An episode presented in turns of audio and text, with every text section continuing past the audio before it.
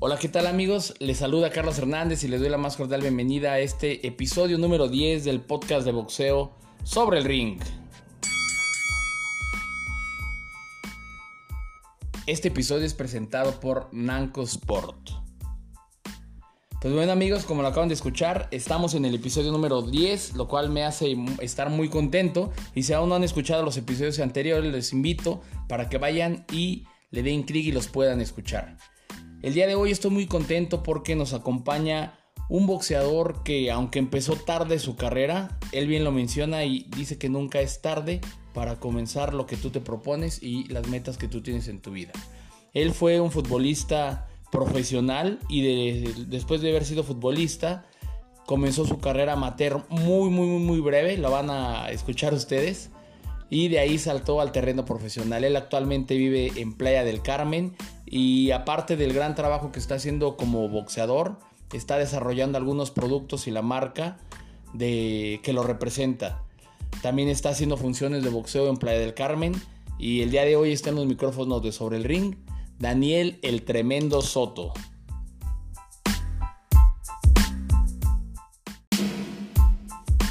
Hola Dani, ¿cómo estás? Muy buenos días.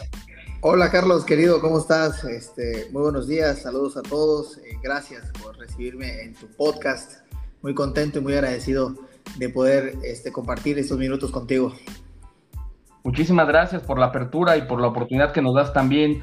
Oye, Dani, eh, vamos a, a, entrar un poquito a detalle. ¿Quién es Daniel el Tremendo Soto y cómo son tus inicios en el boxeo? ¿Eres originario de Playa del Carmen? ¿Allá naciste o te fuiste a vivir para allá de niño? Eh, bueno, eh, contestando por, orden, este, Daniel Tremendo Soto es un producto de, de, querer transformar mi vida eh, en, algún, en alguna etapa de, mi, juventud. Cuando tenía 22, 23 años, creo que tomé algunas malas decisiones en la vida y, estaba necesitado de, encontrar un cambio. siempre dije que yo había nacido para, para hacer algo especial en la vida, pero que tenía que encontrarlo. Eh, fui futbolista profesional algún tiempo, estuve en selección nacional, en selecciones menores, y, el fútbol me, dejó mucho aprendizaje y trabajo en equipo, me dejó grandes eh, contribuciones físico-atléticas diferentes a las que tiene cualquier boxeador. Eh, y nada, también me enseñó a pues aceptar, eh, me, dio la herramienta de, aceptación de que no estaba yo destinado a ser futbolista de primera división, eh, que era como el, objetivo, el sueño. Entonces, Daniel Tremendo Soto es un producto de, esto, ¿no? De, querer encontrar un cambio en mi vida y, y pues aquí estamos, ¿no? Mi sueño era solo hacer una pelea profesional y pues ahora ya son 13, ¿no? Entonces eh, ha sido el resultado de mucha dedicación, de mucha perseverancia, de fe, de resiliencia, de, entrega y nada, me siento muy orgulloso de, Daniel Tremendo Soto, hablando yo, Dani, Dani el, el hijo, el hermano, el papá. Entonces, pues nada más, eh, yo soy originario de, Coahuila, mi papá es de, San Pedro de las Colonias Coahuila, yo solo soy nacido allá de aquel lado toda mi vida, desde, bebé, desde primeros meses.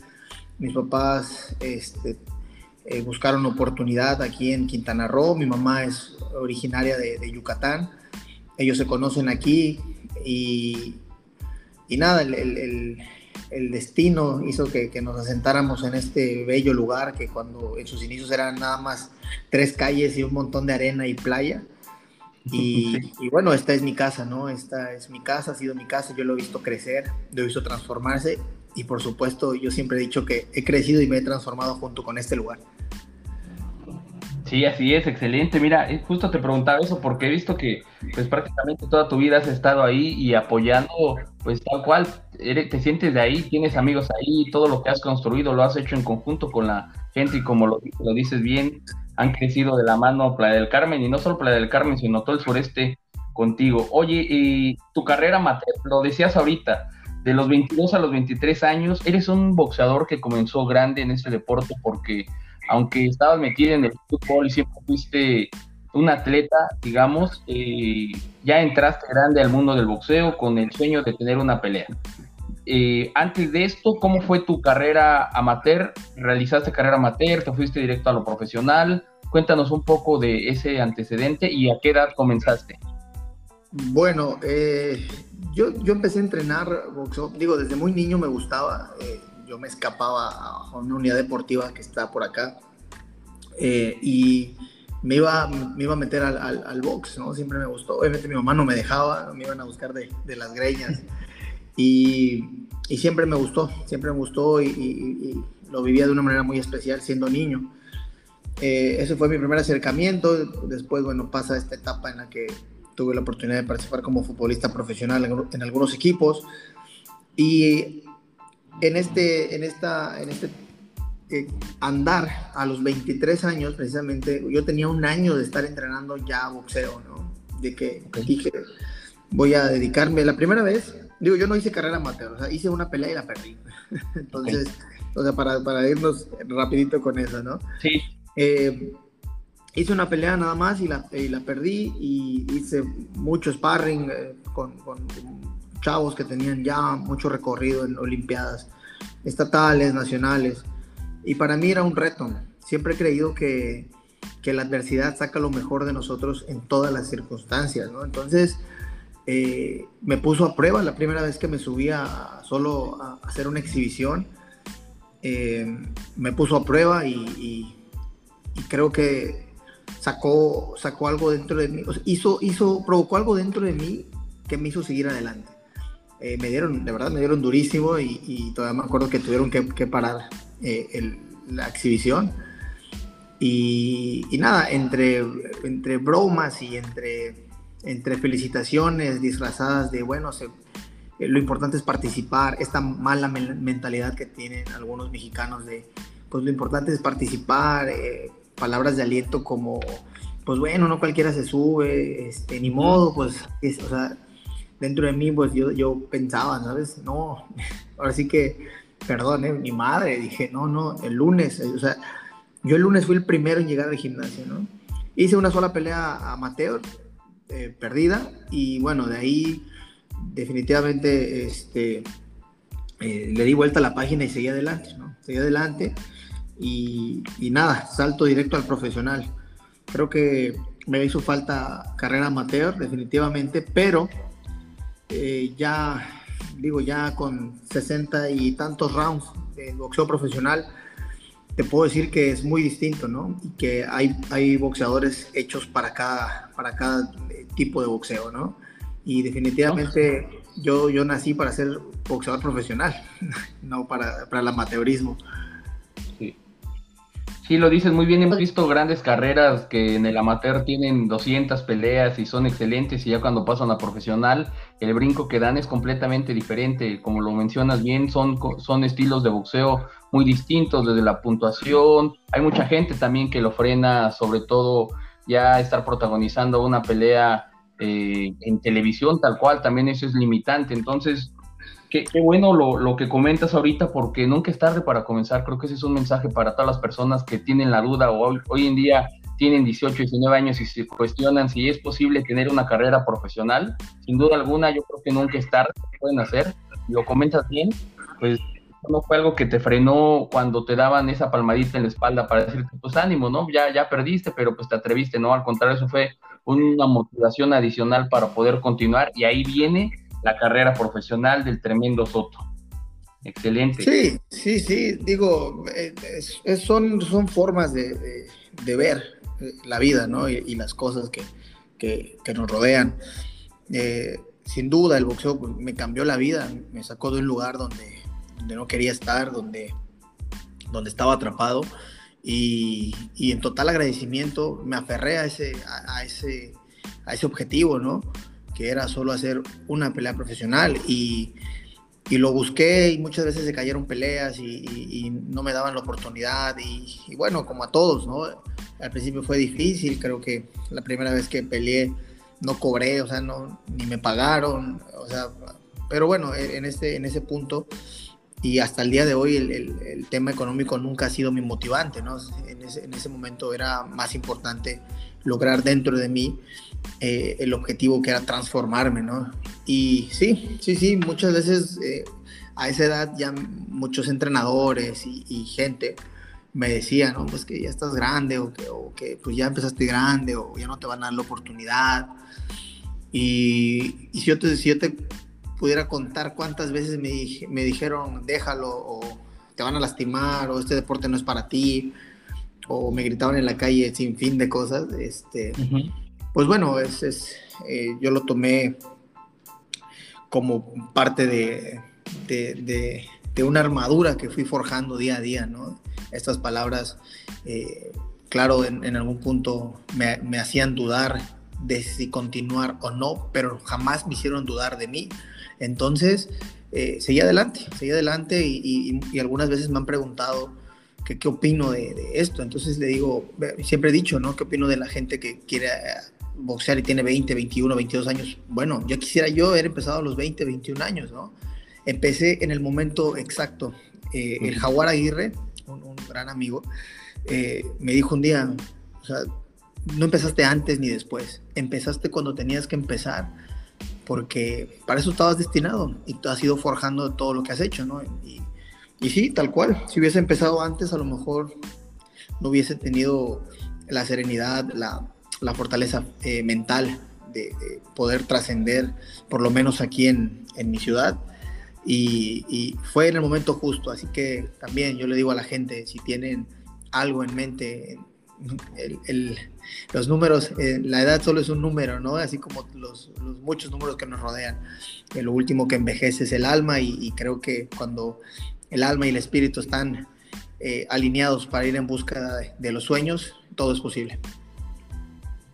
Cuéntame un poco de todo eso, qué es lo que a ti te motiva hoy en día para buscar que Playa del Carmen esté en el foco del boxeo. E, eso, eso me, me encantó de ti y yo sé perfectamente que probablemente lo que viviste es lo que te impulsa a querer transformar la vida de los chicos que vienen detrás de, del tremendo Creo que lo que me, me, motiva el día de hoy son mis hijos, sin duda. Ana Sofía y, Dani son, son, son mi fuerza, ¿no? Y, todo lo hago pensando en ellos, ¿no? Sí, en ellos. Eh, lo demás han sido consecuencia de, de poder compartir con la gente adecuada este, a mi alrededor mis sueños, así de simple. Lo he compartido y, he, recibido apoyo de, mucha gente, de, gente que, ha confiado en lo que nosotros tratamos de hacer. Eh, yo lo digo de experiencia propia, el boxeo, tengo una frase, es de nosotros, está pintada en un mural, y digo nosotros porque somos mi alma y yo y todos los demás que han creído en mí, ¿no? Eh, el boxeo puede cambiar tu vida y si tu vida cambia, el mundo puede ser un lugar mejor, ¿no? Eh, esta frase surge porque yo así lo, percibí en los momentos más críticos eh, como ser humano y, y, bueno, hemos hecho, hemos tratado de aportar nuestro granito de arena porque yo lo, vi, yo lo viví, el boxeo es un transformador de vidas, de familias. Eh, a mí me encanta ver a los chavos, a los niños, de practicando este deporte porque es un deporte hecho para nuestra raza, para nuestra sangre, para los mexicanos. Somos una, somos una raza eh, guerrera, de verdad. Somos, eh, eh, somos entrones, somos valientes. A veces tenemos mucha duda, a veces no nos la creemos y ese es un grave error. No somos muy capaces, pero así como somos muy capaces, somos también muy frágiles, ¿no? Mentalmente.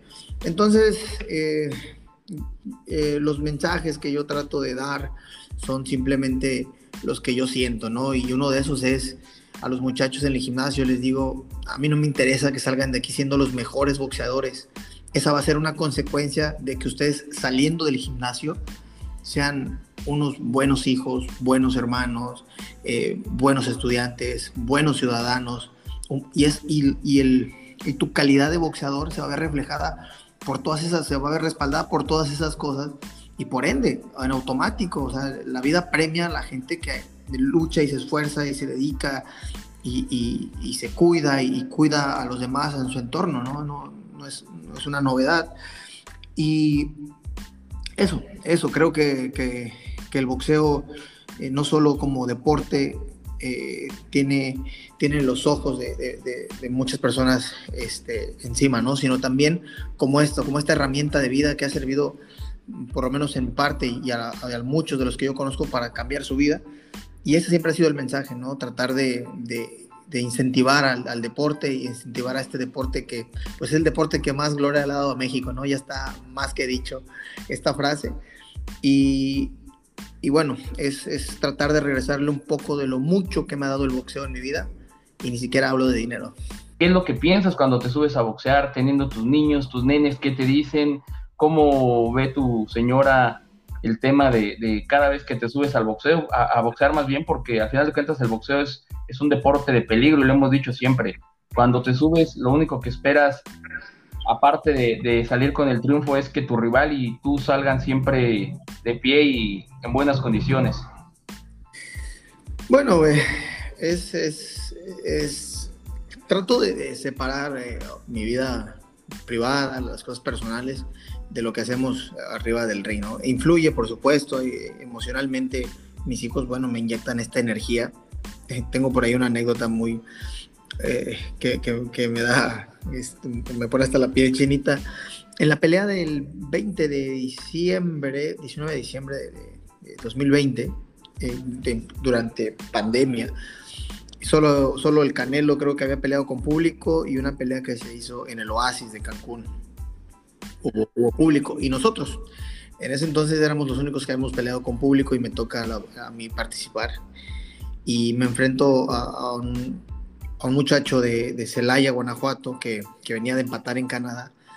Y la pelea se tornó, bueno, de, de entrada, cuando eh, fue mucha, eh, mucha descortesía por parte de él, burlándose de la gente, de los medios, diciendo que se callara, no se reía. Y durante la pelea también, ¿no? No paraba de reírse y de juguetear un poco, con, sintiéndose él, este, pues ya ganador, ¿no? Y en el octavo round eh, estoy en la esquina y me dice mi entrenador, me dice, Dani, me dice, ¿sabes qué, Dani? Cabrón, vamos perdiendo. O sea, reacciona, cabrón, tenemos que, no, tienes que salir a noquearlo, Dani, tú puedes, cabrón, piensa en tus hijos. Y me dijo eso y no sabes, o sea, me transformé eh, eh, completamente, completamente. Y, y, salí con nuevas energías, con, pensando en eso precisamente, ¿no? En este coraje que, que me da el, el, el, coraje del bueno, ¿no? Pues este coraje deportivo que me da el pensar en ellos. Y, bueno, pues la pelea la acabamos a 20 segundos de que terminara ya el combate por nocaut. Y, me dejó pues, dos lecciones, ¿no? Principalmente, ¿no? No te puedes sentir victorioso antes de tiempo y no te puedes dar por vencido antes de tiempo. Entonces, eh, cada vez que me, que me, voy a subir a pelear, eh, la verdad es que muchas veces me he preguntado si me pongo nervioso o tengo miedo.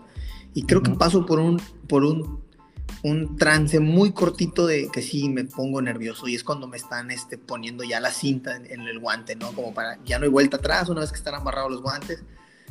Ese, en ese momento sí me pongo un poco nervioso, pero ya cuando voy caminando a, al ring, cuando suena la música, cuando te anuncian o algo, eh, me transformo. Al final, eh, lo que estoy viviendo en ese momento eh, es, es, con total agradecimiento eh, lo, lo, lo, lo, vivo, ¿no? Eh, con, con, esta gratitud que, que me ha dejado el, el, poder ser boxeador, porque si no hubiese sido por el boxeo, pues no sé dónde, dónde, dónde estaría en este momento, ¿no? Pudiera estar, bueno, pues ahora sí que hasta muerto, ¿no? No sé. Y y, y, bueno, todo lo que me toca vivir, pues es con total gratitud, así que lo disfruto. Entonces, eh, sí, me transforma mucho el hecho de pensar en mis hijos, sí, me, me da mucha energía y mentalmente trato de estar siempre eh, enfocado y concentrado en, en, lo que tengo que hacer, ¿no? Eh, por supuesto que siempre evaluamos eh, todas las posibilidades, incluso la de perder, pero con la frente en alto, ¿no? Con la frente en alto y, y no dando menos que todo, tengo dos derrotas en mi récord por decisión, ahí algo dudosas, pero... Y las perdí consecutivas, o sea, dos, dos peleas seguidas. Entonces un día me pregunté, pues, ¿qué estoy haciendo? O sea, quiero tanto este deporte y cómo puedo estar perdiendo así. Digo, fueron derrotas y por decisión. y, me acuerdo que, empecé a correr mucho y empecé a, a, recapacitar. Dije, pues bueno, me tocaba perder porque a lo mejor estaba haciendo algo mal y esto es para levantarme más fuerte y, con más ganas y con más garra y con más coraje. Y así fue, tal cual, cada corrida, cada entrenamiento, le pongo todo. Y, fue como, como pude eh, seguir adelante, ¿no? Eh, me preguntabas por ahí también, si no mal recuerdo, sobre el, cómo eh, me toca, cómo, cómo pues el asunto de familia, ¿no? Desafortunadamente, bueno, pues ahora todo mi tiempo y todo mi, mi esfuerzo está dedicado a mis hijos. Eh, tuve el infortunio, pues, de, sufrir una separación con, con, la mamá de mi hijo y, y, nada, pues ha sido un proceso difícil, pero, pero creo que, que, que fue, un, en un momento pues, adecuado, ¿no? Que fue por el bien de todos, por el bien de mis hijos, por el bien eh, mío. Eh, siempre, siempre creo que la familia es importante, mi papá me lo ha inculcado y, nada, me, toca, me tocó vivir eh, esto y, bueno, no me queda más que seguir adelante, ¿no? Ahora por la motivación que me dan mis hijos. Como lo dices, a veces hay circunstancias, pero también son buenas decisiones o malas decisiones que tenemos que tomar en su momento, pero la vida sigue y, a seguir trabajando en los objetivos. Justamente, ¿cuáles son los objetivos ahorita del tremendo? ¿Qué es lo que, cuáles son sus sueños, sus metas y, y sus objetivos en cuanto al boxeo. Quiero, quiero recapitular un poquito esto, algo que me mencionabas sobre, ya, ya recordé por ahí una entrevista que, que, hay un video, un videoclip donde se habla un poco de la humildad, que sí, creo que es crucial, pero yo veo la humildad no como una virtud propia del ser humano. Yo la humildad creo que es un sentimiento hacia las cosas, hacia las personas, ¿sabes? el, el, el, hecho de, de tú sentir amor, afecto, aprecio, cariño, te hace ser noble de corazón, te hace ser noble en tus actos, te hace ser noble en tus pensamientos. Y eso es una, es como se ve reflejada la humildad en tus palabras, en tus acciones y, la gente lo puede percibir. Entonces no creo que sea tanto una, una, una, virtud propia del ser humano. Algunas personas nacen con esa estrella, otros tenemos que aprender a trabajarla. Y, y sí, sí, sí, eh, creo que esta... Eh, es, esta enseñanza que, me ha dejado la vida, mis papás eh, y, mucha, mucha gente de la que me rodea, incluido el jaguar Aguirre, eh, pues trato de transmitirla, ¿no? Entonces, pues tal vez yo no me considero eh, una persona humilde, pero sí una persona noble, ¿no? y entonces, por ahí, por ahí quisiera nada más puntualizar eso, ¿no? retomando lo que me preguntabas, la, pues los objetivos, ¿no? Digo, vamos paso a paso, pelea a pelea. Eh, como te dije, ¿no? El, sueño solo era hacer una pelea profesional. Me tocó estar en las filas de Cancún Boxing con, Pepe Gómez eh, un tiempo. Me tocó también estar, pues, eh, en televisión, en, TDN. Me tocó estar, estar ahí también para, para TV Azteca, donde conocí a Lupita cuando, cuando se coronó campeona mundial en Cancún. Y y bueno, eh, los objetivos siempre eran pelea tras pelea, ¿no? los, no los, la realidad es que no podía yo visualizar eh, cómo, me, cómo, me, quería ver en, un futuro, pero yo solo tenía en, mente y hasta el día de hoy este, siendo campeón del mundo y siendo buen boxeador, mejor boxeador de lo que fui al principio, ¿no? Y así, yo lo, lo, lo hago como, como un ejercicio eh, constantemente, ¿no? Pongo algo lejano a mí, no sé, una botella de agua, y, todo lo que hay entre la botella de agua y yo puede, puede parecer nada, porque puede ser solo distancia. Pero en esos pasos, en esa distancia, pueden surgir muchas cosas. Pueden, a lo mejor se me quita la sed, a lo mejor el agua no se me antoja y se me antoja más una cerveza, a lo mejor eh, solo quiero ir porque, porque quiero a ver qué se siente o, porque no tengo nada que hacer. Entonces, estos, estos, todo esto que hay entre la botella de agua y yo pasa constantemente en la vida, ¿no? Y en la vida del boxeador más, porque emocionalmente somos muy frágiles a la hora de que estamos entrenando, ¿no? De que somos muy solitarios, es la realidad, este, y, y, y, se sufre tanto durante los entrenamientos, es, tan agotador que llega un punto en el que te quiebras, ¿no? Y esto me pasaba, pero yo nunca dejé de ver el objetivo, nunca dejé de ver esa botella de agua, ¿no? Así como nunca dejé de ver el día que yo pudiera ser estelar en una pelea en televisión internacional, y así como no dejo de, visualizar el día que yo pueda ser campeón del mundo, entonces, todo lo que pase en este tiempo, en este lapso, según el objetivo, pues creo que eh, no, ni me inmuta, ¿no? Lo tomo como, como un reto diario, el, el, hecho de que todo lo que pase de aquí hasta que llegue ese día, pues habrá valido la pena, ¿no? Eh, como todos, creo que, que, sueño, como todos los boxeadores hablo, en, en, en este caso, eh, so, soñamos, y yo sueño con, con ser campeón del mundo, tenemos dos peleas más este año ya, ya firmadas eh, y, y uno de, de, mis próximos objetivos en, por ahí en noviembre es poder este, disputar un campeonato regional, es latino, un intercontinental de las 140 libras. Y bueno, tengo que, tengo que primero trabajar esta pelea de, que nos viene próximamente en el mes de agosto y sentarnos con el equipo y, y bueno, seguir adelante, ¿no? Eh, posteriormente, bueno, tengo, tengo, tengo la meta de, de, estar peleando en Estados Unidos, vamos a, vamos a ver cómo se van dando las cosas, pero por lo pronto dentro de los planes es empezar el día 2 de junio la preparación rumbo a la pelea de agosto y bueno, pues nada, todo lo que conlleve esto, ¿no? Excelente. Oye, ¿dónde será tu pelea de, de agosto? Y lo, lo, que te quería preguntar también es referente a los entrenamientos. He visto por ahí, no sé si has salido alguna vez a hacer preparación de montaña, muchas veces le hemos visto que entrenas sobre el nivel del mar, pero al final de cuentas lo, lo, dices ahorita, ya vas a salir, tus objetivos son grandes, evidentemente te tienes que poner a trabajar y muchas veces hemos visto que te beneficia más trabajar en altura que trabajar sobre el nivel del mar. Claro, digo, eh, hay que ir mejorando, ¿no? Hay que ir mejorando las condiciones eh, como atleta para dar, ahora sí que los resultados eh, que uno espera, ¿no? Que busca, para poder buscar esos resultados, ¿no? Eh, sí, bueno, todas mis preparaciones las he hecho aquí. Me ha tocado, tuve la, la, la oportunidad de, de, estar aproximadamente 35 días, 34 días en la Ciudad de México entrenando con el Jaguar, precisamente. Uh -huh. Y, y, y, bueno, sí, la verdad es que la Ciudad de México no es tan alto como lo que tenemos planeado para esta preparación, pero eh, los primeros días para mí era bien difícil, ¿no? Poderme adaptar viniendo del, del nivel del mar. Y, y, lo hice precisamente en, buscar esto, ¿no? Como mejorar, ver, aprender otras escuelas, eh, tal vez probar cómo me sentía. Y, y bueno, ahora...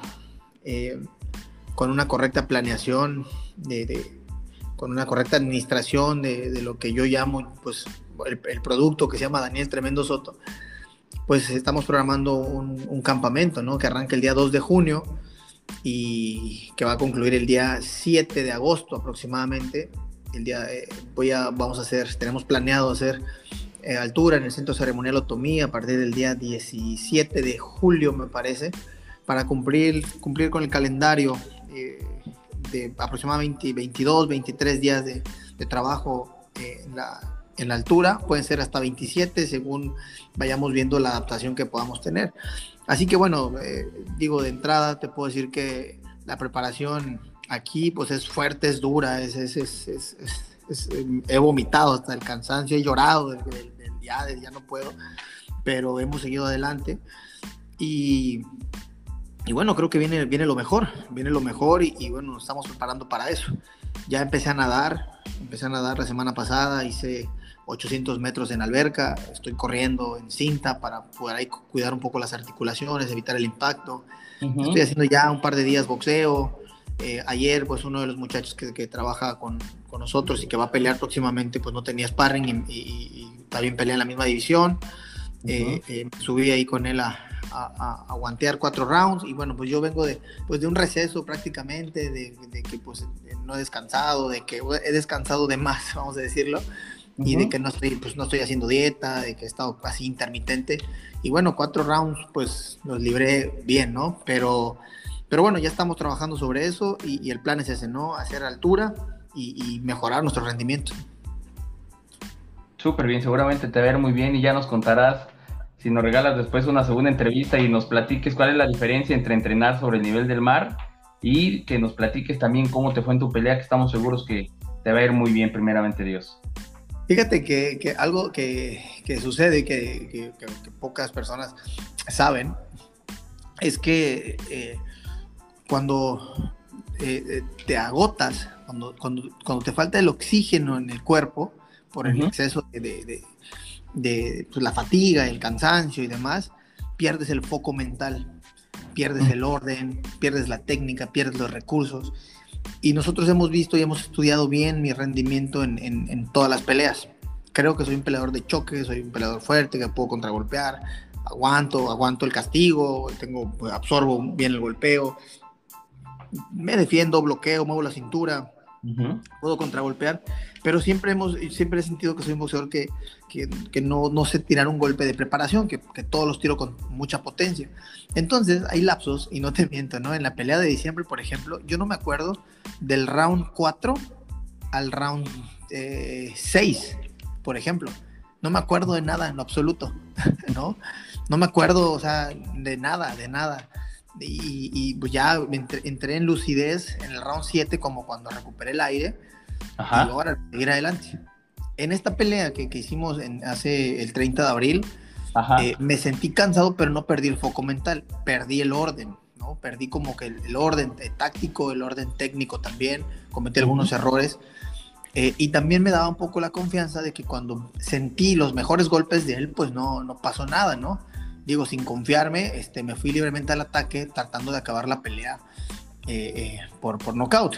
Entonces, eh, digo, hablando de esto, haciendo referencia al rendimiento físico, creo que cuando no tienes la suficiente capacidad aeróbica, la suficiente oxigenación, el, suficiente entrenamiento de, y, y, esta paciencia, te hace falta el foco mental, entonces empieza a descomponer un poco el trabajo. ¿Qué es lo que queremos hacer ahora? Pues bueno, precisamente atacar esta parte, ¿no? Que creemos que la que nos ha fallado, que es el foco mental. Cuando estoy lúcido en los rounds, pues bueno, o sea, tengo la facilidad de poderme adaptar a cualquier estilo de, boxeador. Se me, se me, complica como a todos los zurdos, pero ya me he estado adaptando, ¿no? Los que se mueven mucho, también ya sé cómo, cómo, cómo adaptarme a un boxeador que se mueve mucho, ¿no? Eh, por ejemplo, los boxeadores que son más altos, por lo menos en mi división, yo soy bajito, mido 1,69 para las 140. Eh, pues eh, sí, sí, me tocan boxeadores más altos, pero también se me facilita, o sea, ya tengo las herramientas como para adaptarme. Pero ahora pasa, el, el, tema es, o sea, es que es personal, ¿no? Ahora, sí es mejorar como improve yourself, como mejorate, mejorate a ti mismo y entonces podrías ya tener más recursos. Y, hemos platicado abiertamente con mi equipo de esto y ese es el objetivo de lo que sigue, ¿no? Poder optimizar este rendimiento para poder sacar el mejor boxeo que pueda tener. Si con el buen rendimiento no saco un buen boxeo, entonces tengo que replantear, tenemos que ir replanteando porque los retos más adelante pues van a ser mucho mayores. Toda tienes mucha tela de dónde cortar, digamos, en cuanto a los ajustes, eh, técnicos de entrenamiento y eso te va a favorecer demasiado. Desde mi punto de vista, lo mencionabas ahorita, la importancia de, la oxigenación, entonces yo creo que el trabajo en la altura va a llegar a complementar eh, tu estilo de boxeo que lo mencionabas ahorita, que es de choque, que es de, fajarse, que es de ir al frente. Te vimos ahí en las, en las peleas que mencionabas ahorita, vimos que, como decías, que has perdido dos, la de Alan Camacho, que desde el round 1 hasta el round final, cómo fue de toma y daca en, el combate. ¿No te noté cansado? Bueno, ahora que, tomas el, tocas el tema de, la pelea de Alan Camacho, eh, eh, la verdad es que mm, malamente eh, la esquina que estaba conmigo en ese entonces, que bueno, no, no fue, fue, fue aprendizaje para todos. No me dejaron hidratarme correctamente cuando yo considero que una de, mis mayores virtudes es mi recuperación, de dar, de dar 140 libras, yo puedo subir a pelear sin mentirte, ¿eh? a 160. Y no es porque esté gordo, sino porque muscularmente soy muy grande y estoy, pero estoy chiquito, pues. O sea, tengo mucha pierna, pues futbolista, eh, tengo, tengo, tengo bastante músculo, pues, este, en el cuerpo.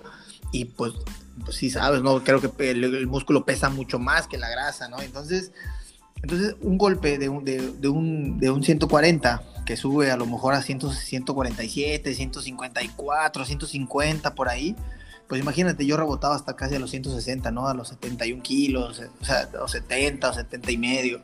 Pues obviamente mi, mi, mayor fortaleza era esa, ¿no? De cuando yo ponía la mano, pues yo sabía que iban a ir para atrás. En esa, en esa pelea, bueno, mi esquina eh, eh, trabajó con que la recuperación fuera más controlada, no tan adecuada, porque ya lo hicimos esta pelea, ¿no? En esta pelea di 140 libras y media y subí a pelear en 148, 148 libras, ¿no?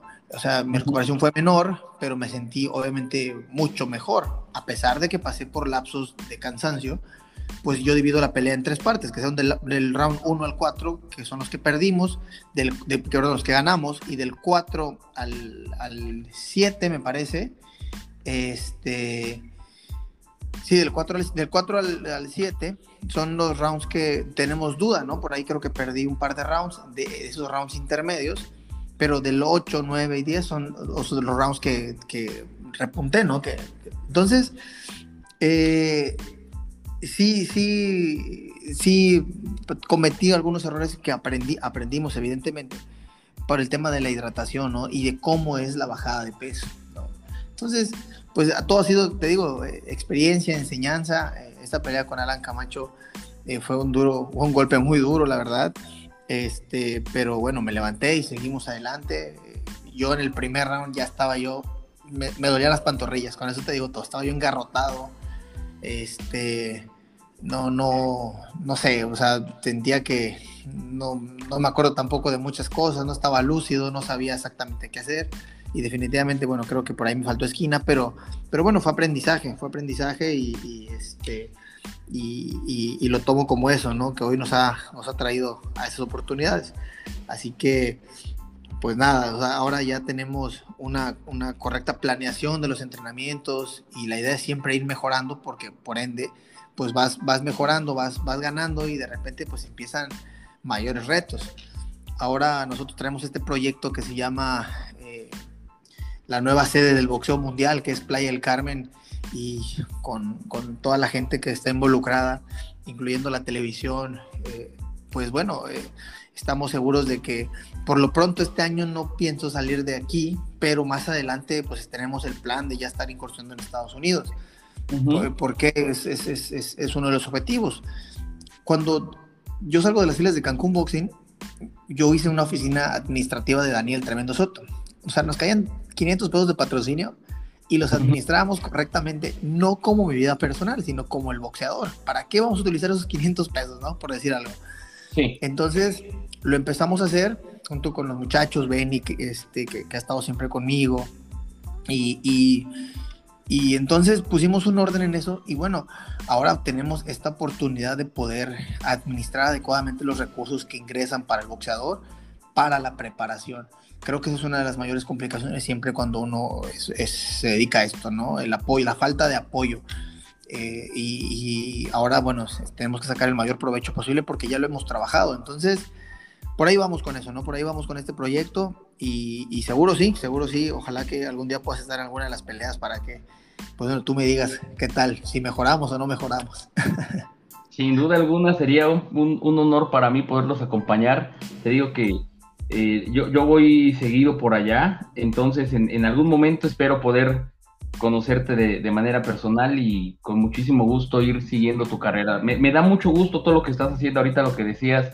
He, visto el trabajo que has hecho en las redes sociales, he visto sobre todo lo decía al inicio, el apoyo y estás eh, haciendo que Playa del Carmen hoy en día sea el que todos volteen a ver Playa del Carmen en el sentido del tema boxístico. bueno, yo, eh, yo lo he dicho, este, lo hago con, todo el cariño, con todo, con todo el amor, porque este lugar nos dio, les dio a mis papás un patrimonio, eh, nos, nos ayudó a salir adelante. Yo me acuerdo de muy vagamente y tengo algunas fotos ahí donde mis papás vivíamos en una camioneta, una Ford 1984 me parece. y, vivían ellos, pues en la camioneta vivíamos, yo dormía con mi mamá dentro del camper de una camioneta atravesada y mi papá dormía arriba del camper, ¿no? Y mis papás vendían comida para los obreros de aquel entonces en Puerto Aventuras. Y un día uno de los ingenieros de, de obra, que es uno de los dueños hoy del de, grupo Xcaret, eh, los invita a participar, a trabajar en el comedor de empleados. Y bueno, imagínate, yo crecí en, esto, en, el parque Xcaret, de niño, y, y luego después, pues, estar en Playa del Carmen, crecer con este lugar, pues imagínate, este, soy el niño lanchero, ¿no? Soy el niño descalzo, soy el niño bicicleta, y, y, es lo menos que puedo hacer, ¿no? Promover mi casa, eh, promover el destino, porque genera empleos, porque, porque ayuda a la economía de, mi ciudad, porque, porque me ayuda a mí, porque ayuda también a la gente que, trabaja con nosotros.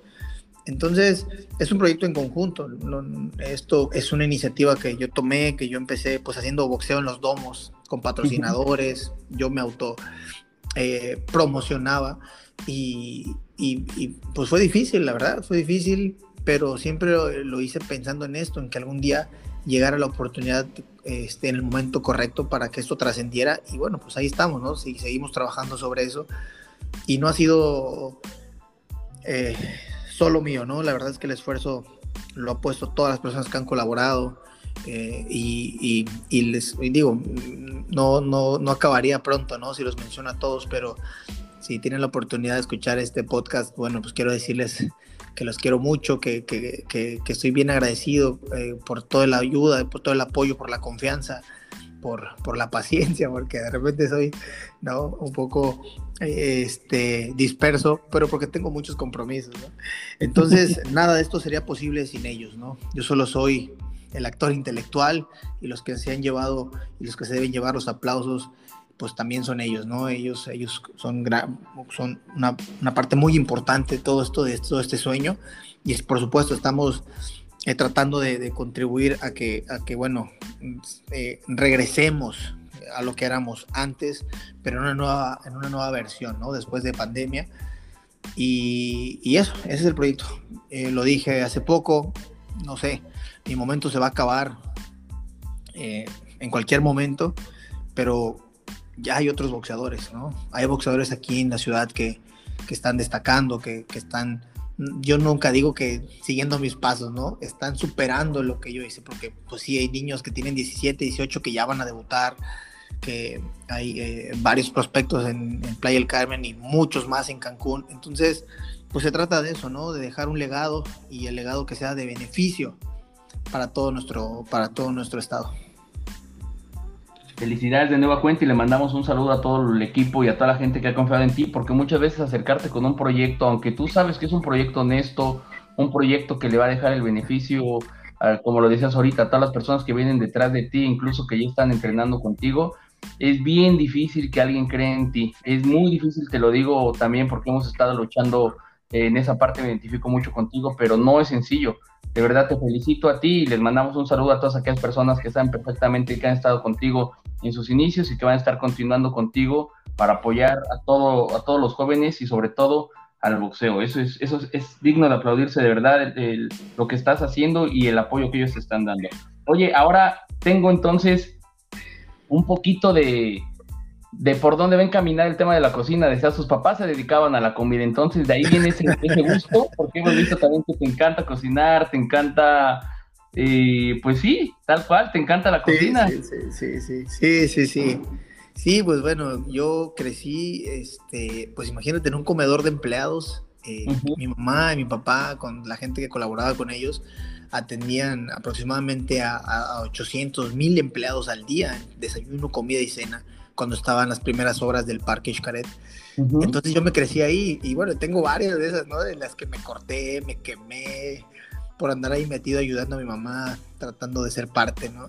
Este, Y sí, sí, sí, eh, me gusta mucho eh, y desafortunadamente un tiempo, pues bueno, la verdad es que el ser humano a veces es, somos muy cambiantes y, algo que te gusta, a veces como te gusta tanto, no lo haces porque sabes que, o sea, porque te gusta y, ya, ¿no? Entonces yo lo dejé y de repente lo retomé y descubrí que yo me desconecto totalmente del mundo cada vez que me pongo a cocinar, ¿no? Soy, soy, eh, me gusta mucho, soy, digo, no soy tan bueno, pero estoy aprendiendo, me gusta mucho la parrilla, este, también hago cosas, digo, como cocina normal, trato de, de hacer varias cosas, pero un tiempo estuve practicando mucho en el asador y hago, pues bueno, de todo un poco, desde mariscos hasta carne, desde, desde un desayuno hasta una cena, pues puedo hacer, o sea, me lo puedo hacer todo en un asador, ¿no? Un desayuno campesino en el asador con una sartén de, de, acero, este, huevos, carne, este, pimiento, cebolla, chile serrano, unas tortillas ahí calentadas a la brasa, el carbón.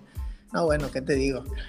Así como puedo hacer un, un, ribeye de 800 o 900 gramos, me puedo hacer un tomahawk de, pues igual, así también, este, chamuscado como de un kilo y medio.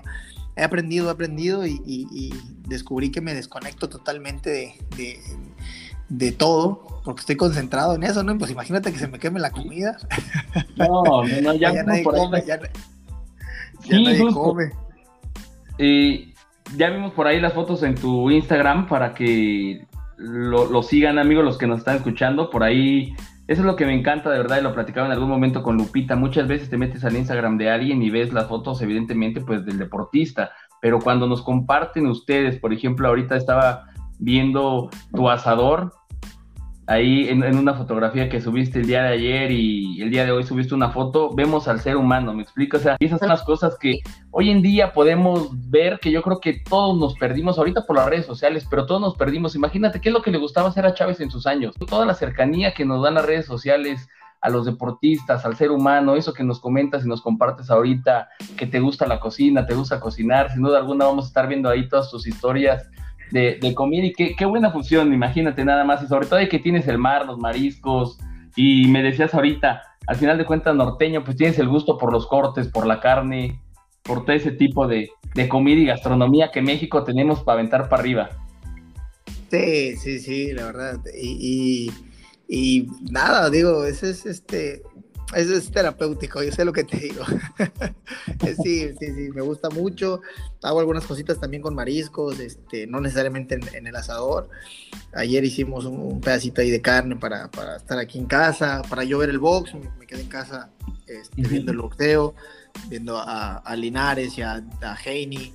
Eh, también a, a, no sé cómo se pronuncia, y a, a Nonito Donaire, que pues bueno. Entonces, viendo también se aprende y pues bueno, quería yo disfrutar un poquito de últimos días libres. Pero sí, sí, sí, la verdad es que estamos en una época donde eh, eh, hay que ser responsables con lo que compartimos, ¿sabes? Eh, y porque los chavos, las personas en general se, se ven influenciadas muchas veces por, por eso, por este contenido que compartimos, ¿no? Eh, esta cuenta que tenemos en Instagram es nueva, tiene muy poco tiempo, creo que desde noviembre, bueno, por ahí, más o menos noviembre. Tenemos una cuenta con aproximadamente 40 mil seguidores y, y, bueno, la perdimos por ahí por un asunto del equipo de, de, medios. Y, y nada, digo, cuando, cuando, cuando me dijeron, ahí compartí yo un montón de cosas, así como por ejemplo, no sé, si eh, estaba yo en eh, una vez, por ejemplo, el, día de la Santa Cruz con los albañiles, estaba yo con los albañiles ahí, estábamos echando un taco afuera de, de, la obra que, que, mi papá tiene construyendo una casa. este, la compartí libremente en mis redes sociales, ¿no? Y entonces de repente el equipo me decía que por qué compartí esas cosas, ¿no? De repente le digo, bueno, pues porque soy yo, o sea, no, ¿qué tiene de malo? O sea, también pues yo soy un ser humano y, y creo que a la gente le, le, le vendría bien saber que pues también mi vida transita de manera ordinaria, no siempre pues, son fotos de boxeador.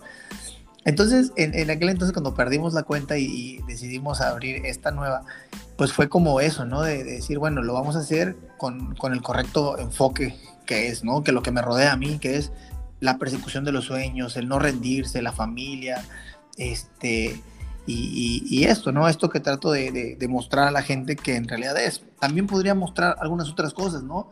Como, como que hacemos labor social, como que ayudamos, pero eso entonces ya no sería con el fin con el que lo hago, ¿no? Sería más, más disfrazado como publicidad y no queremos compartir eso. Creo que hay que ser responsables con lo que compartimos en redes sociales. Estamos en una época en la que la gente absorbe mucho lo que consume en general y, y las redes sociales pues son, son ahorita un, un medio masivo de, de, de, información y de comunicación y de influencia sobre las personas. Me hubiese encantado, ¿no? Que por ejemplo yo, yo he estado buscando videos y, y peleas del jaguar, hay muy pocas en internet. Sí este, em, eh, eh, por ejemplo, de Chávez, hay, hay, hay, algunas cosas documentadas, pero no todo. Digo, es el, es el boxeador eh, más grande que ha dado nuestro país. Y, pero aún así hay muy pocas cosas, ¿no? Que, salvo las peleas que están en video. Pero no hay cosas, por ejemplo, como esas, ¿no? Creo que por ahí hay un video donde se le ve manejando un Corvette con Julio César Chávez Jr. cuando era niño pero no dice mucho, dice mucho de lo, de, de, lo que, lo que, de la fama, pues, que ya tenía en ese entonces. Entonces, bueno, nosotros tratamos eso, ¿no? De ser responsables con lo que compartimos. También, pues, vean, ahí, pues, uno es libre de compartir en redes sociales lo que, lo que quiera. Y, pues, yo subo de repente a los muchachitos de mi gimnasio, o, pues, esto de la carne, o que si me tomo una copa de vino, pues, creo que, que no tiene nada de malo. Aunque mucha gente nos pueda señalar, porque el hecho de ser deportistas, que por qué subimos eso, o por qué tomamos, ¿no? A mí me gusta el tequila y la cerveza y la carne, imagínate, ¿no? Pero también cuando, estoy, cuando estoy dedicado a entrenar, estoy dedicado a entrenar y, lo hago con toda responsabilidad. Y lo decías hace ratito también, eh, yo he buscado muchas peleas de, José Antonio y no, muy poquitas las que hay. Creo que por ahí también el, Chololo Lares es uno de las personas que su carrera prácticamente estuvo, eh, pasó, digamos, una, una, carrera muy buena. Eh, otro que me viene a la mente es el, el, Coloradito Solís, por ejemplo. Ya posteriormente lo vimos en, en, TV Azteca, pero creo que nos perdimos de muchísimos buenos boxeadores, porque lo decías hace rato y lo decías muy bien, México es una potencia del boxeo, creo que los mexicanos nacimos para esto, no solo los hombres, también las mujeres, y claro es el caso todas las campeonas y campeones que hoy tenemos y el semillero tan importante que es México. Eh, platicando de tu red, regálame tu red. Claro, claro, estamos en Instagram como guion bajo Daniel Tremendo Soto y en Facebook como Daniel Tremendo Soto es la fanpage, ahí nos pueden encontrar, ahí tratamos de interactuar un poquito con, con toda la gente. Eh, nuestro sitio web, donde bueno, estamos próximos a inaugurar nuestra tienda online de ropa, ropa deportiva, ropa urbana y algunas cositas que vamos a tener, guantes, y demás, es eh, www.danieltremendosoto.info. Así tal cual, ahí nos pueden encontrar en, nuestro sitio web, este, eh, que con, con, mucho cariño y mucho, mucho amor hizo buen Chris, que trabaja ahí también con nosotros. Este, y, nada, estamos ahí tratando de, de, esto, ¿no? De, de, de generar un, un, una, una, marca, ¿no? Tal cual como, como es. Eh, eh, no solo, digo, siempre lo he pensado de esta manera, ¿no? No es, no es llenarme los bolsillos, ni es llenar, ni alimentar mi ego, ¿sabes qué es? Creo que es generar empleos, o sea, nosotros ah, hicimos este sueño, este proyecto de la nada y ahora tenemos gente importante colaborando con nosotros en la que de repente surgieron lo de, bueno, a la gente les gustan mucho los diseños de nuestras playeras. Por supuesto. Me he visto como criticado un poquito porque dicen, bueno, es que estás haciendo lo que hace el Canelo. No es cierto, ¿no? El Canelo es el Canelo y jamás ni el tremendo va a ser el Canelo ni el Canelo va a ser tremendo. Pero eh, está claro que es un boxeador exitoso, que es, uno, es el boxeador exitoso eh, del momento, que, que es mexicano y debemos sentirnos orgullosos.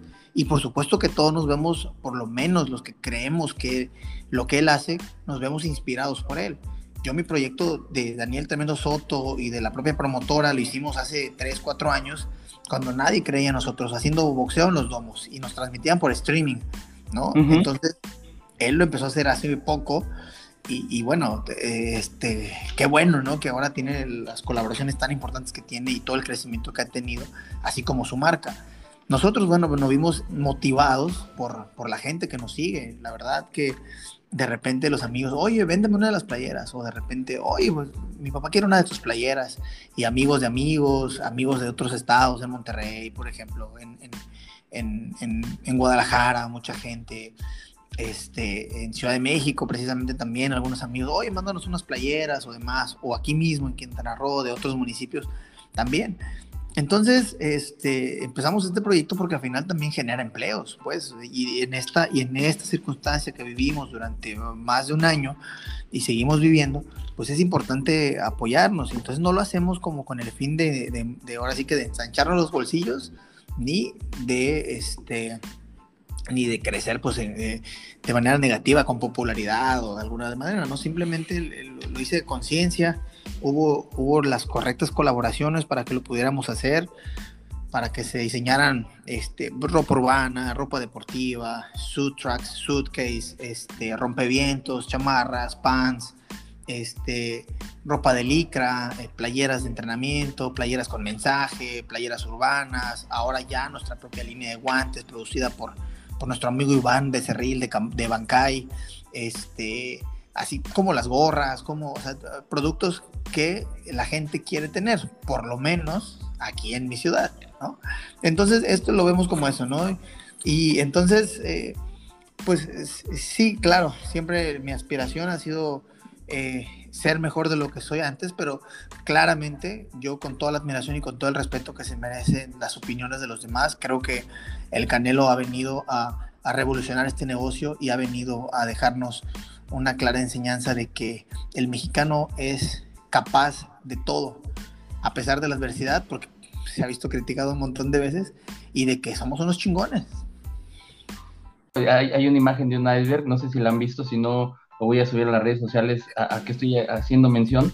Y abajo de ese iceberg que tú alcanzas a ver una puntita está 10 veces un hielo más grande. Y ese, eso a lo que voy con, este, con esta analogía es que todo el trabajo que está debajo, y lo dices ahorita, yo he hecho cosas que a lo mejor no han sido muy mencionadas, pero incluso te anticipaste a, a la transmisión, al boxeo, ese tipo de cuestiones. Y lejos de que la gente, siempre vamos a tener hate, ¿no? Y lo, y lo decías ahorita con el Canelo, creo que es de los principales y lo he platicado en varios podcasts.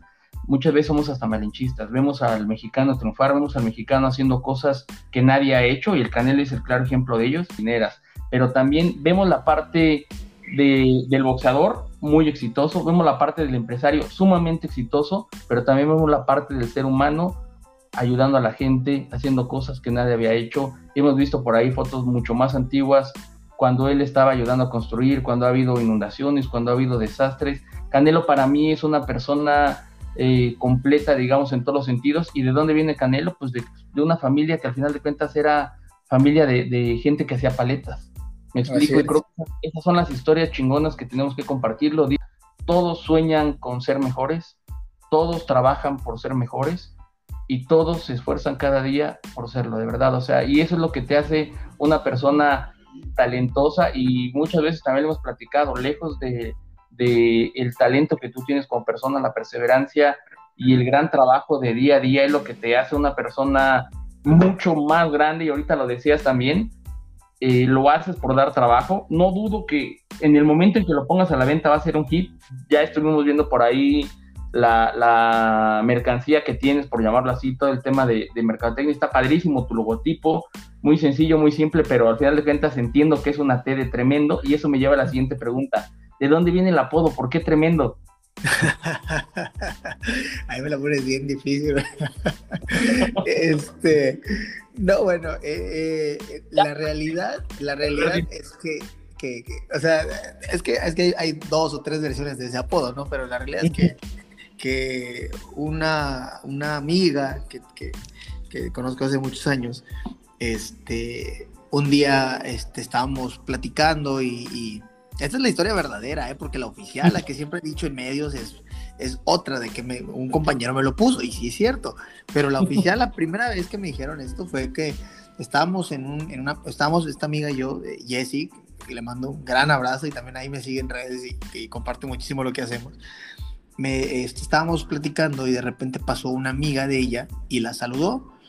Y entonces la muchacha naturalmente volteó hacia donde estábamos y, y como saludó a Jessie y se iba, yo la agarré de la mano y le dije, hola, le dije, a mí no me a saludar. Y me dijo, ah, hola, ¿cómo estás? Mucho gusto. Y se, y se presentó. Este, entonces Jessie cuando me dijo, me volteó a ver y me dijo, no, me dijo, no mames, Daniel, eres tremendo. O sea, así, ¿no? Y dije, pues, pues estoy aquí contigo, ¿por qué no me saluda, no? ¿No? Esta es la versión, la verdadera, ¿eh? La original. Es, primicia, porque nunca la he contado.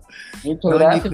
Y me, dijo, eres tremendo. Y yo dije, bueno, pues, o sea, ¿qué? Pues, digo, no tenía novia, no tenía compromisos, pues, ¿qué tienes? Y aparte, pues, estaba muy guapa, ¿no? Y de ahí sale el apodo pero eh, la que hemos aplicado y la que hemos dicho siempre como oficial y que también es verídica es que en el gimnasio, pues bueno, yo soy, este, sí, pues sí he hecho ahí cotorreo y así, pero normalmente soy muy serio, pues, o sea, llego a entrenar llego eh, con, con, cambio el chip, pues una vez atravesando la puerta del gimnasio, cambio el chip, cambio la mirada, cambio mi actitud, voy, voy, voy, pues ahora sí que como si fuéramos a pelear, ¿no? Y, entonces, pero yo, hago las cosas así de broma y, estaba de repente mis compañeros y estoy serio, así vendándome o algo y veo los tenis y agarro sus tenis y los aviento así para atrás, ¿no? Pero no me río, no, nada. Y ellos así me voltean a ver y no, no, no, no dicen nada y se quedan así, ¿qué pedo? O sea, ¿qué? ¿Por qué haces esto? Y yo no me río ni nada, eh, los ignoro, ¿no? Me, doy la vuelta. Entonces, o las vendas, las playeras, o las playeras así que están mojadas, agarro y las, las veo así y, por ejemplo, si están cerca de mí o algo, las agarro y voy y las pongo en el bote de basura porque están escurriendo en el ring, pero lo sabemos de, cotorreo, pues, de juego.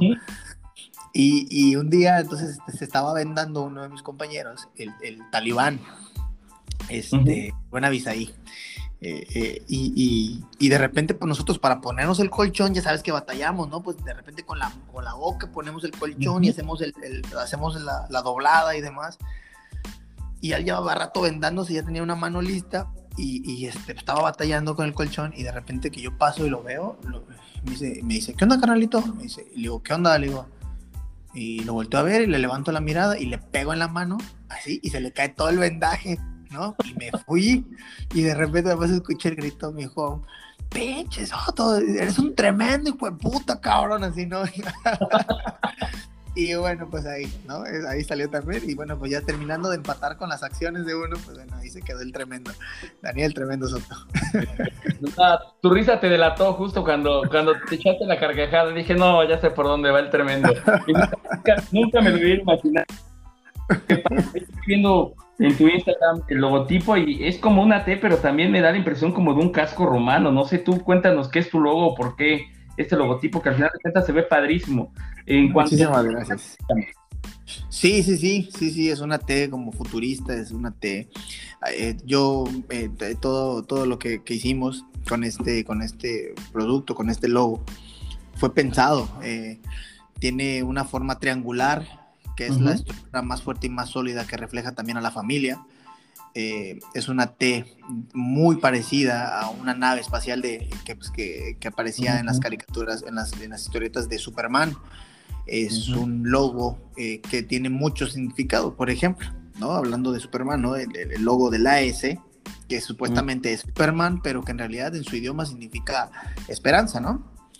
Eh, bueno, pues algo hay de eso, ¿no? Lo que significa este, este logotipo es, es eso, fe, ilusión, decisión, esperanza, todas las cosas que, yo, que yo pensaba, que pensaba y que vivía, que fui, fui dirigiendo y fui canalizando hacia el boxeo. Eh, es una T futurista nada más, este, y, sí, sí, sí tiene un aspecto del interior de un casco romano. Eh, nosotros no nos habíamos dado cuenta hasta que un amigo también nos hizo esta observación, pero digo, me gustaría, me hubiese gustado más que fuera como con un penacho, ¿no? Somos mexicanos y, y, me, siento orgulloso de, eso. Pero eh, es una T y por ahí se ve también que como de la parte que más suena de tremendo es la T y la M. Entonces es una conjugación de estas dos letras y nada, ese es el, significado de, del logotipo, ¿no? De nuestro logo. Está padrísimo, la verdad es que, es que me encantó. Esperemos que en cuanto tengas tu inauguración de la tienda en línea nos avises para para poder hacer nuestro pedido y no sé si tengas alguna otra cuestión que compartirnos, algo más que quieras agregar para esta entrevista. No, pues nada, digo, aquí yo soy abierto ¿no? a las preguntas y demás. Yo quiero agradecer muchísimo este, el espacio que, que, me das, me da mucho gusto. Fue una charla muy amena, la verdad es que Eh, este, soy, soy, muy, soy muy accesible con, con, las entrevistas y demás, me gusta mucho compartir, me he hecho amigo de, de, de, pues de, periodistas, hemos platicado ya en corto otras, otras cuestiones y siempre, siempre he sido muy abierto, no me da pena ni miedo decir las cosas que, que he hecho en la vida, los errores que he cometido, porque al final son los que me han traído eh, aquí ahora, ¿no? Los que me trajeron a este momento, a estos 73 minutos de estar compartiendo contigo, eh, pues una, una, parte de mi vida. Y, nada, si yo no hubiese pasado por todo lo que pasé, pues no tendría nada que contarte, ¿no? A lo mejor esta entrevista hubiese durado 15 o 20 minutos, pero pues nada, agradecido contigo, con, con, la oportunidad, con el espacio, te deseo también pues mucho éxito en, este proyecto que estás emprendiendo, creo que, es, te lo vamos a agradecer toda la comunidad de boxeo y, y nada, nada, estamos... Eh, pues ahora sí que ya eh, prácticamente en la recta final del descanso para empezar la preparación. Y, bueno, me va a dar mucho gusto que a lo mejor en, próximos días nos pongamos de acuerdo para una visita que tengo a la Ciudad de México y pues posiblemente también para invitarte a que vayas por ahí a compartir con nosotros un día en el campamento en, la altura, ¿no? La verdad es que sí, me daría muchísimo gusto poder eh, estar ahí de, visita contigo, si me abres las puertas con todo el gusto, cuenta con ello, yo nada más espero que, tú me confirmes y sabemos que lo dices ahorita y lo dices muy bien, estás cerrando tu último descansito, el niño ya entra a la escuela, así como, como cuando son chiquitos, ¿no?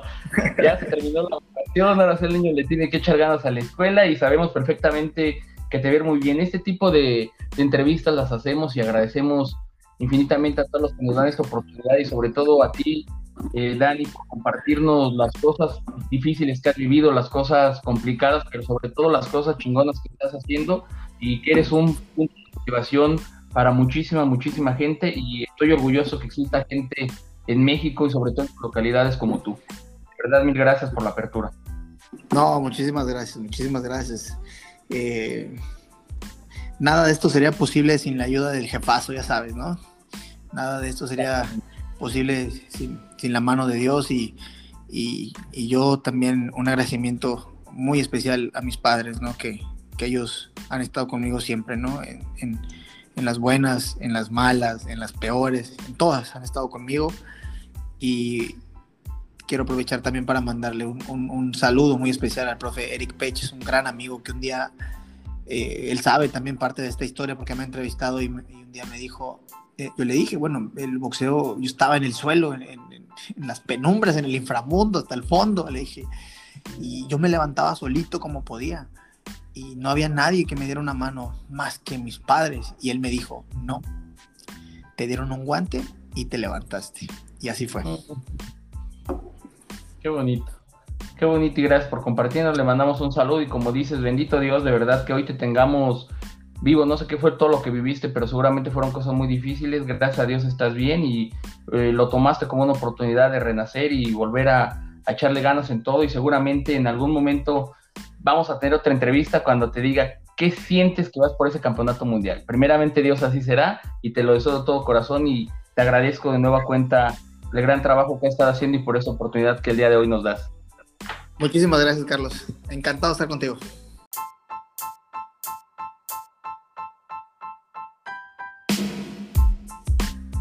Este episodio fue presentado por Nanco Sport. Pues bueno amigos, hasta aquí este episodio. Les doy las gracias por haberse quedado hasta el final del mismo. Ayúdenos a compartir con sus amigos para que podamos llegar a más escuchas. Y les recuerdo también por favor que visiten la página www.sobrelring.com. Ahí abajo aparecen todas nuestras redes sociales. No se olviden de darle like y compartir. Les mando un fuerte abrazo y que Dios los bendiga. Mi nombre es Carlos Hernández y esto es Sobre el Ring.